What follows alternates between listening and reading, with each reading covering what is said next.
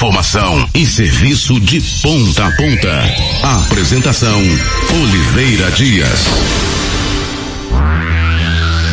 Sete horas e sete minutos. Grato a Deus pela vida, a você pelo carinho da audiência. Eu sou Oliveira Dias. Está no ar o programa Ponto a Ponto, edição de número 505, pela sua Bambina FM 96,9.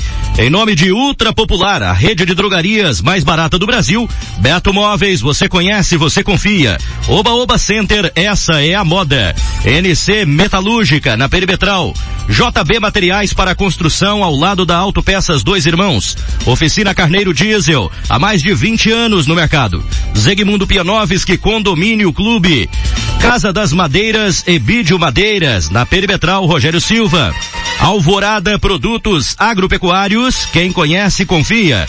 E Tramontim Veículo, um carro é mais que um transporte, é Tramontim Veículo. Agora sete e oito. E a gente tem a honra de começar o programa de hoje, até pelo fator tempo, já prestando esclarecimentos a você do porquê não começarmos pelo plantão policial como tradicionalmente fazemos.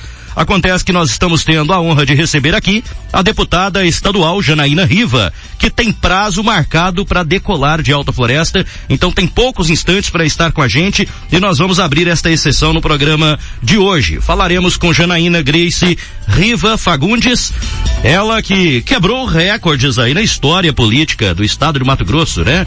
Filha do ex-deputado José Geraldo Riva, Uh, nascida no município de Juara, onde viveu até os seis anos de idade. Depois foi para a capital do estado quando o pai se elegeu pela primeira vez. Passando lá por 10 anos, aos 16, retorna para sua terra natal, onde por mais dois anos passa a estudar e por carência de uma instituição superior, volta para a capital. Com histórico de participações em siglas partidárias e também fundações de alas jovens, Janaína Riva sempre teve uma atuação muito forte, estava no sangue, está no DNA, é, e conseguiu alcançar a cadeira da Assembleia Legislativa no ano de 2014, aos 25 anos, sendo a primeira mulher eleita mais nova a ocupar uma cadeira na Assembleia Legislativa. Nas últimas eleições, reeleita como a mais votada Janaína Riva também se tornou a primeira mulher a vencer as eleições internas e ocupar a cadeira de vice-presidente e a assumir a presidência da Assembleia Legislativa. Hoje, aos 33 anos, mãe de dois filhos, casada com o empresário Diógenes Fagundes, aliás, três filhos, né? Casada com Diógenes Fagundes, filho do senador Wellington Fagundes. Ela está em Alta Floresta e é bem recebida por nós aqui. É uma honra Uh, deputada, recebê-la. Seja bem-vinda e me perdoe pela, pelo esquecimento de um dos filhos. Foi uma pesquisa. É, às vezes eu esqueço também, Oliveira, não tem problema. Bom dia. Seja bem-vinda. Bom dia. Nossa, eu fiquei impressionada. Você estava lendo tudo isso? Não, não, isso não mas é... a gente lê bastante, eu né? Fiquei impressionada de você decorar tudo é, isso, viu? É, é, conhecimento, isso aí. Parabéns. Isso. É uma honra estar aqui com você na Rádio Bambina. Quero cumprimentar você, cumprimentar o Dani Bueno. Está aqui conosco também o prefeito de Joara, né? Cidade que eu nasci, o Carlos Sirena. Minha tia Suzana, não gosto de chamar ela assim, que ela é tão nova, mas é minha tia. Então, vou ter que chamar de tia. Tia Suzana, meu tio Pirovani. Está aqui conosco também o ex-vereador Luiz Carlos, ex-vereador Sidão, também nos acompanhando. Felipe, meu assessor de imprensa. Cumprimentar todos os seus ouvintes. A honra é toda minha de estar aqui. Obrigada pela introdução, pelo carinho que estão me recebendo aqui Imagina. em Alta Floresta. É sempre muito bem-vindos todos os seus pares também da Assembleia quando aqui estão, deputada. Para a gente é um privilégio receber um legítimo representante daquela casa. Eu acredito que uh, a procuração que vocês têm do povo, né, merece respeito. Eu queria que a senhora começasse o, essa entrevista. Fala primeiro, sabendo se a senhora responde a todas as perguntas. Tudo. Tudo? Responda tudo. Tudo. Na, então, Quem tá... tem coragem de ter três filhos tem coragem para tudo. Uma análise do cenário. Mulherada é corajosa. É verdade, é verdade. Uma análise do cenário mato-grossense, o momento vivido por Mato Grosso, por Janaína Riva. Bom, hoje o Estado passa por uma recuperação financeira muito grande. Ainda a máquina ainda é muito burocrática, lenta, demora para chegar na ponta. Acho que isso é o maior clamor da população. Ainda tem muitos desafios a serem vencidos, mas o Estado já passa por um novo momento, né? Desde a última gestão do ex-governador Pedro Tax, Mauro conseguiu recuperar muito bem o caixa do Estado. Hoje o Estado, só até o mês de junho, nós tivemos um superávit de quase 6 bilhões de reais. É muita coisa, a previsão é fechar aí com um superávit de mais de 10 bilhões esse ano. E o nosso desafio é fazer isso chegar à população. Melhorar a qualidade da saúde, que eu já ouvi que aqui é o gargalo do município de Alta Floresta e da região, que é o atendimento de saúde, melhorar essa recepção e essa questão da população tá carente por habitação. Ficou muito tempo, me parece, essas políticas públicas congeladas pela ausência de recursos. Hoje a gente tem recursos, não tem mão de obra suficiente, não tem condições de executar. Então esse tem sido o nosso maior desafio.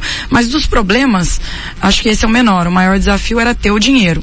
E agora a gente precisa se articular enquanto deputados, governo, prefeitos, vereadores, para fazer com que a população sinta que realmente vive em um estado rico. Não adianta o estado ser rico e o povo ser pobre. Ainda no estado as pessoas se sentem assim. Então eu vejo que o cenário do estado é de uma expectativa muito positiva graças ao agronegócio, principalmente, principalmente que é a potência do estado de Mato Grosso. A gente ainda tem muito a melhorar, mas vai bem vai bem, não é à toa que a gestão é bem avaliada, né? Tem mais de 50% de aprovação. Acredito que seja por conta da recuperação econômica e principalmente das obras de infraestrutura. Ah, o histórico, né, do nome Riva na política tem a fama de municipalista.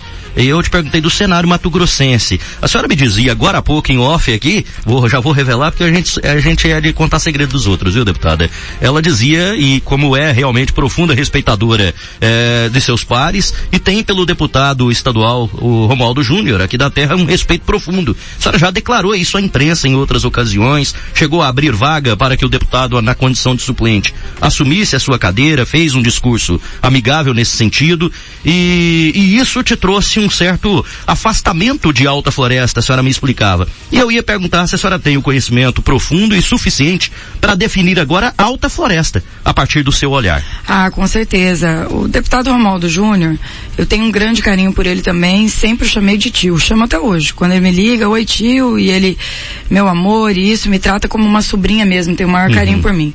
Um homem que tem sete mandatos não pode ser uma pessoa ruim. Não pode. Tem que ser uma pessoa que realmente trata a sua base, os seus companheiros com respeito e com carinho. É, o Romualdo hoje é o deputado que mais possui mandatos na Assembleia Legislativa. Ele está no sétimo mandato dele.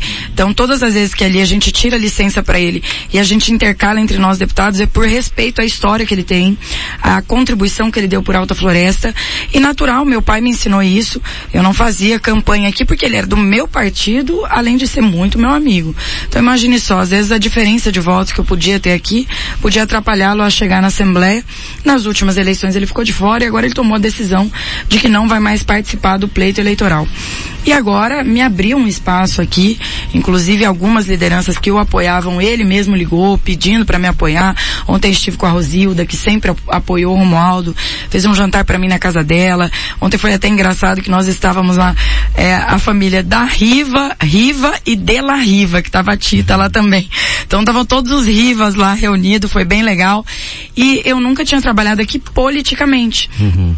E eu também estou fazendo uma aproximação agora muito forte com o IFMT. Aqui a gente tem um problema com relação ao transporte do ensino superior, que eles não conseguiram, através da prefeitura, ainda viabilizar o transporte dos alunos do ensino superior noturno. E eu consegui, junto com o senador Wellington, um ônibus e numa parceria nossa, nós fornecemos uma emenda parlamentar para o IFMT. E ontem o reitor Júlio César, magnífico reitor, anunciou isso num evento para todos todos os estudantes. Então eu vim principalmente com esse objetivo de anunciar essa emenda parlamentar para esse ônibus que vai atender vários alunos e uma lei minha que foi aprovada agora na Assembleia que regulamentou essa questão do transporte dos alunos de ensino médio e superior, porque no estado não era regulamentado e o Mauro sancionou. Então antes não tinha legalidade, vamos dizer assim, para os prefeitos, para o estado compartilharem esse transporte, porque uhum. eles só ficavam a cargo é, do ensino é, fundamental Então, dos anos iniciais, ensino fundamental. Então agora a gente deu legalidade para isso, o Mauro sancionou e a gente quer trabalhar isso em todo o estado com os IFMTs, o FMT e o NEMAT para combater a evasão escolar. Então, eu recebi uma homenagem do IFMT em Cuiabá e recebi o convite do reitor Júlio César para vir. Aproveitei o momento para reunir com as lideranças, o ex-prefeito Tony Rufato de Paranaíta, hoje é uma pessoa que me apoia e tenho muito apreço por esse apoio, porque é um homem que fez uma verdadeira revolução em Paranaíta e tem a bandeira muito forte da saúde antes mesmo de assumir é, esse grupo político aqui em Alta Floresta, eu estive com o Tony várias vezes junto com o deputado Bezerra nos diálogos com relação à doação do terreno do Hospital Regional, uhum. junto com o governador Mauro Mendes, e sei que aqui o nosso maior problema ainda é a saúde. Não que não seja importante, o asfalto é importante, as obras são importantes, mas saúde ainda é o grande problema da nossa região como um todo. A gente sabe das nossas deficiências, principalmente quando se fala de média e alta complexidade. Eu, eu, eu confesso a senhora, apesar do respeito de todos os pares, eu sempre fui crítico a uma posição política adotada aqui na região, deputada, do assistencialismo, principalmente se valendo da saúde.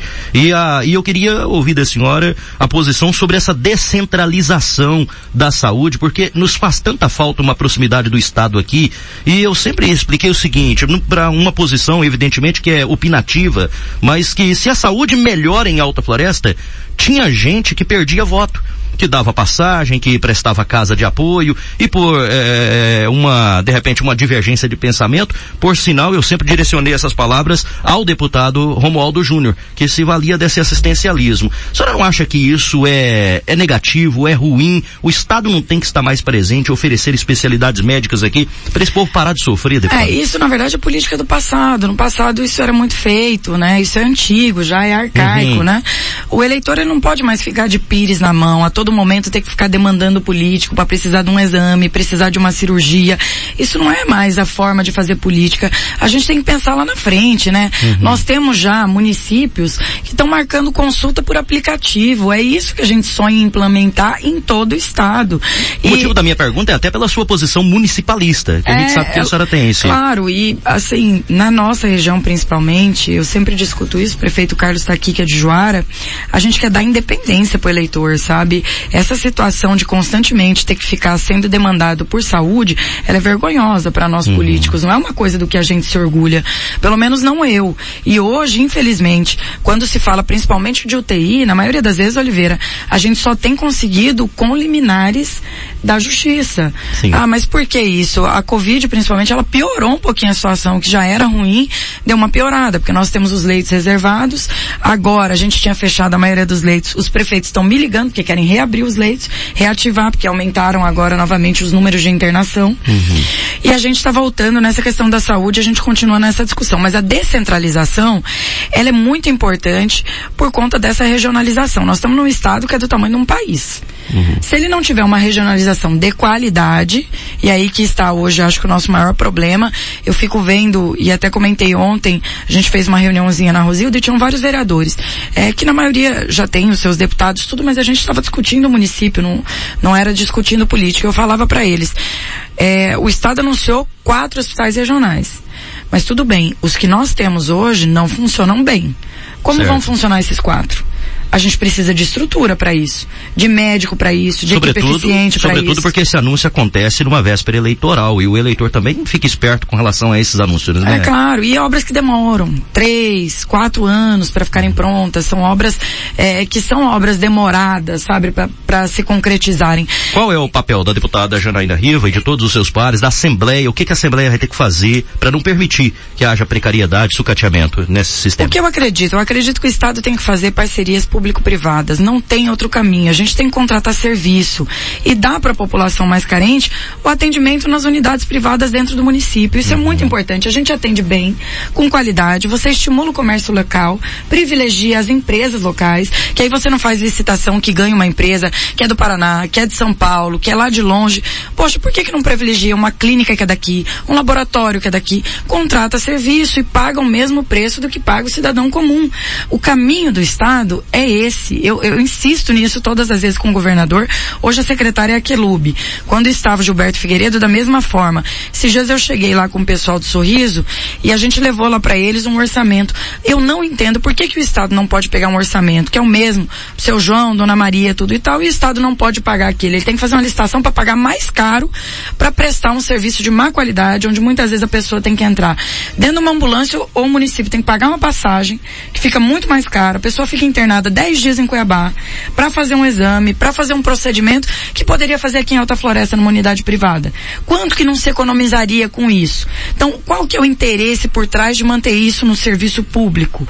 Eu acho que isso aí tem que mudar e tem que virar essa página. Aquilo que dá para ser compartilhado com a iniciativa privada tem que ser compartilhado. Isso não quer dizer que a gente vai deixar para trás o serviço público e o servidor público. O que nós temos, que fez concurso e tudo, nós vamos preservar, vamos cuidar até ele se aposentar. Mas o que nós não temos, nós temos condições de fazer diferente. E é na parceria com a iniciativa privada e é isso que eu defendo.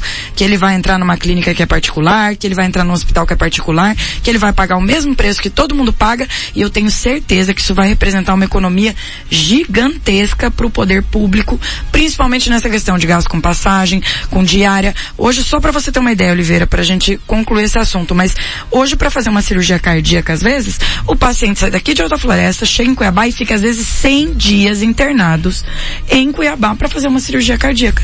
Olha o custo de 100 dias internado de alimentação, de enfermeira, do leito que ele está ali. E quantas vezes essa cena se repete, né? E, mas muitas, muitas. Então assim, é dinheiro sendo jogado no lixo que podia estar tá aqui dentro de uma clínica aqui particular, dando a oportunidade de várias clínicas se cadastrarem, porque a clínica vai lá, se cadastra e eh, se cadastra e põe proposta.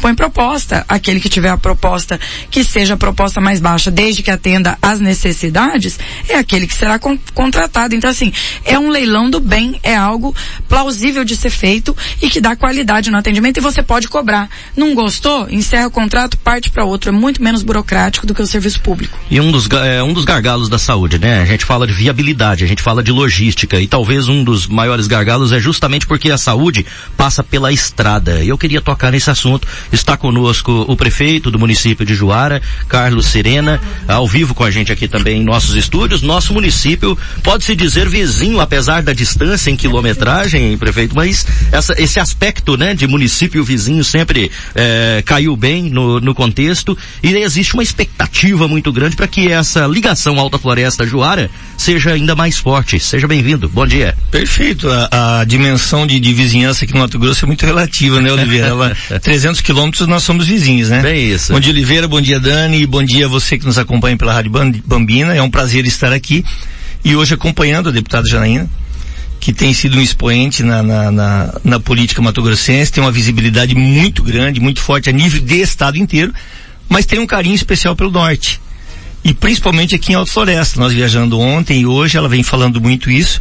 Eu até vou ficar meio pertinho aqui, senão começa a gente ficar meio enciumado, né? Tem um carinho forte aqui para Alto Floresta. Eu falei, ah, eu vou ficar mais perto, senão daqui a pouco ela que é filha de Joara, mas que aposta muito na região norte e como você mesmo disse, a vizinhança com uma região com uma perspectiva, uma perspectiva muito forte, principalmente em se tratando de lavoura, e aí vem nesse, nessa, nesse comentário que você fez, que é a famosa logística, né? Hum. Que a gente o que, que significa essa esperança por asfalto daqui a Juara? Para nós, nós já sabemos. Uh, passamos a se tornar um corredor, então isso fomenta, isso movimenta a economia. Para Juara, a ligação com a Alta Floresta significa o quê? Qual é a expectativa daquela, da, da, da sua população, prefeito? Oliveira, boa pergunta.